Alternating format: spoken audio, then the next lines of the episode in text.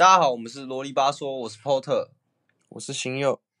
今天来跟大家介绍一下我们有兴趣的公司，这些公司都是对人类未来科技啊、技术很有影响力的公司。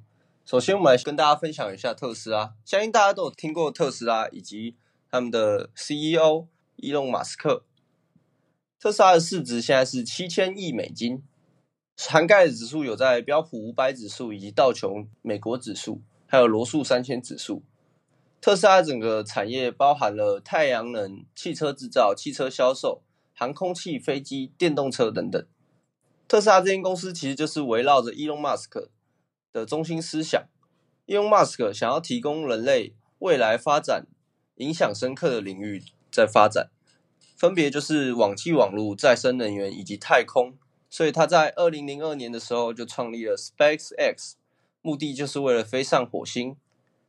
接下来，在二零零三年创立了特斯拉，总部位于加州，主要从事电动车以及其动力传动零件的组装设计以及研发。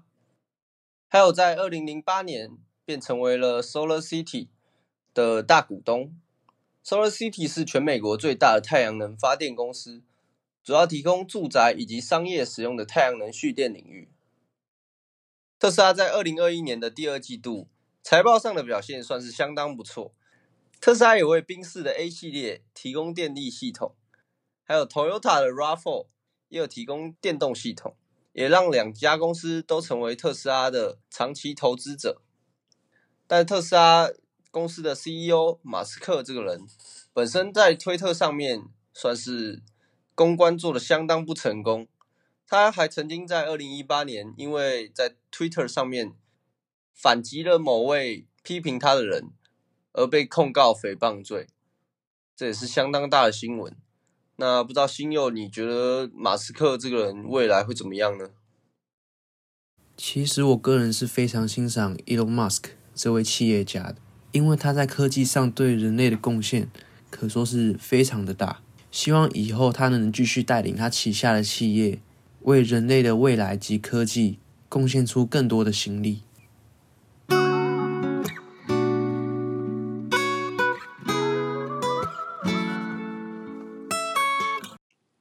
接下来来到的是未来汽车，股票代号 NIO，它是中国一间发展非常不错的电动车公司，现在市值大约是五百六十亿美金。未来汽车成立于二零一四年，总部位于中国嘉定。主要从事的是电动车、电动跑车及相关充电设备等的设计和开发，由腾讯创办人马化腾、易车创始人李斌、汽车之家创始人李想、京东创始人刘强东联合发起，在二零一八年九月十二日于美国上市。那怪宇，你对于 NIO 这间公司有什么样的看法呢？其实中国在近年内的发展迅速，是大家都所看得见的。而中国就有三大电动车公司是非常著名的，第一个就是蔚来，第二个是小鹏，第三个是理想。三大电动车公司目前做了表现最好的便是蔚来汽车，他们的目标是干掉特斯拉。蔚来汽车在二零一四年注册，并在二零一八年上市于纽交所。虽然他们的科技技术是比不过特斯拉的。但是未来汽车接下来主打的是服务，除了在中国境内设立一百多站的服务站，未来也打算全面采用换电方式进行更换电池，而不是采用传统的充电，大大减少了消费者的时间。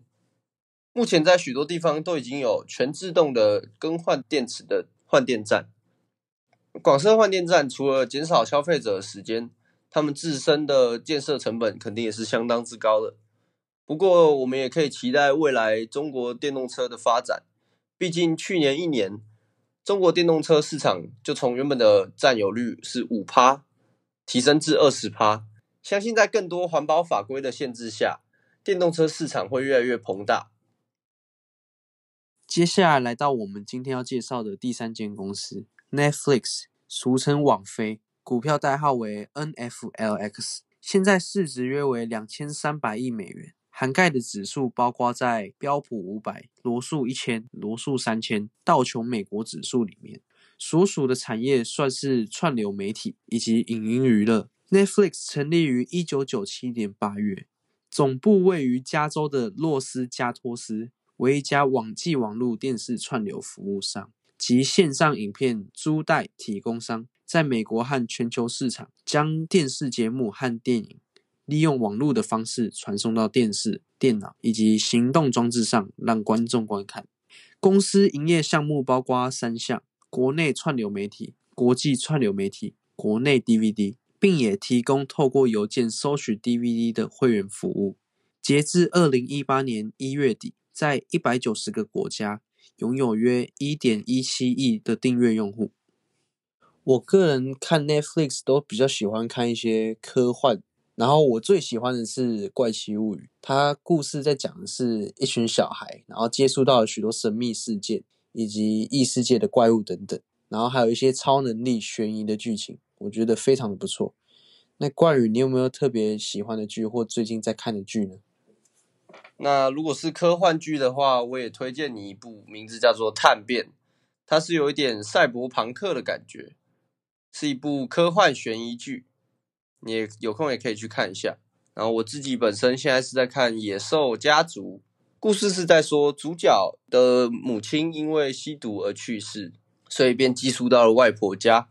而外婆一家本身表面上是在做房地产买卖的工作，而其实上是在做一些抢劫、偷盗等不法的行为。主角从一个好好的资优生，然后回到了一个野兽家族里面。整个主角故事的心境变化，是我主要在观察的部分。大家有空也可以去看一下。接下来我们要介绍的公司是 Palantir，股票代号 PLTR，目前市值是四百亿美金。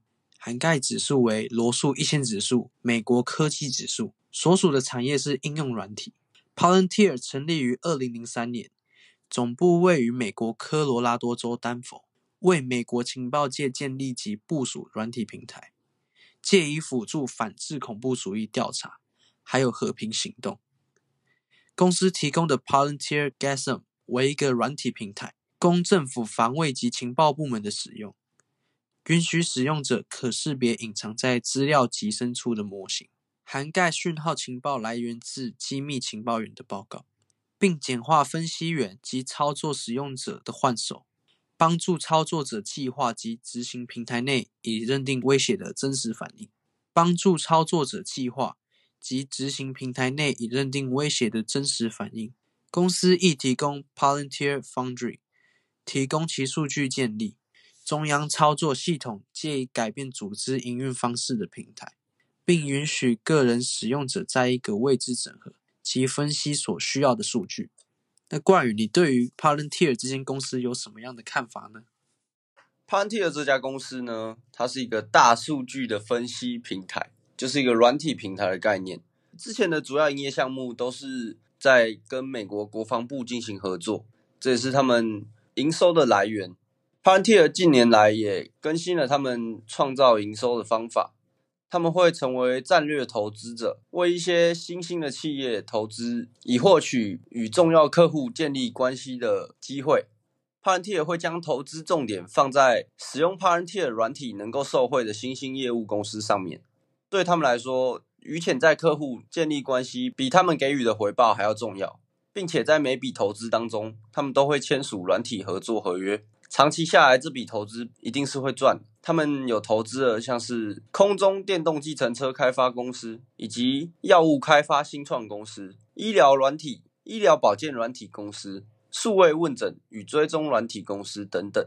最著名的 Palantir 软体应用是在美国击杀恐怖分子宾拉登的时候，就是使用 Palantir 的分析平台，计算出宾拉登可能所在的位置。Pantier 就会支持美军做这个决定。